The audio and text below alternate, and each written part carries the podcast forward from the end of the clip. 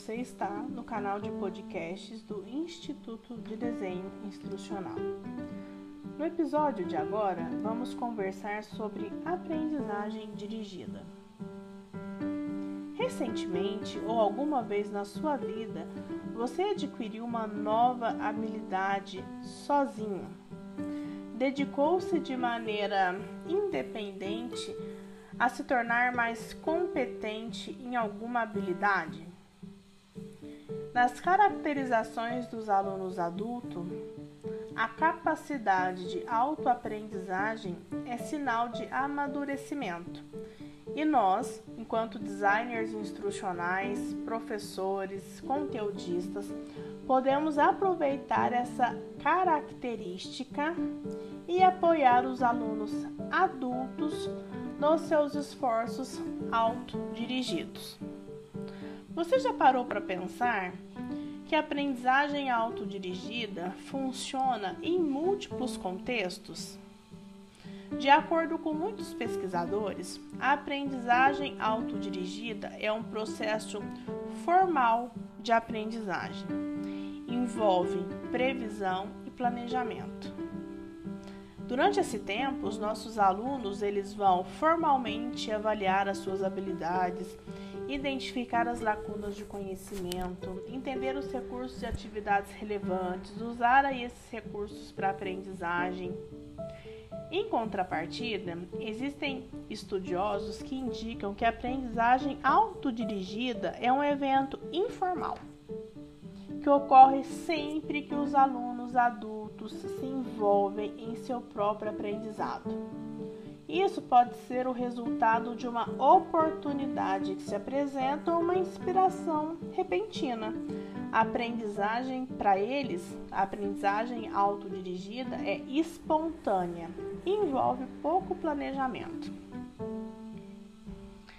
Independente se um evento de aprendizagem formal ou informal, nós temos que evitar os equívocos, não é mesmo? A ideia pode gerar uma imagem de aluno trancafiado numa sala, sozinho, cheio de livros e anotações. Mas a autoaprendizagem é muito mais diversificada e fluida do que esse aluno com aspecto nerd. Então, os, os, pesquisadores conceituam a aprendizagem de adultos e caracterizam ela de maneira que, primeiro, nem sempre acontece de maneira isolada. A autoaprendizagem pode acontecer em grupos que estão aprendendo e compartilhando uns com os outros.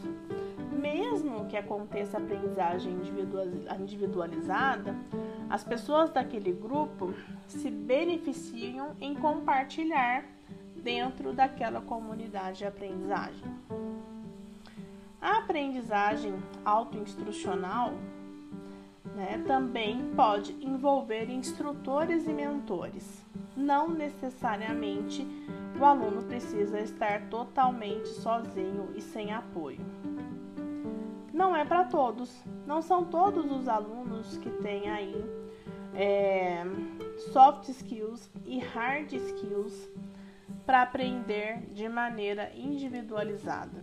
Alguns não têm interesse nessa abordagem, preferem é, se envolver com contextos de aprendizagem através de outros caminhos. As preferências de aprendizagem variam de acordo com as atividades.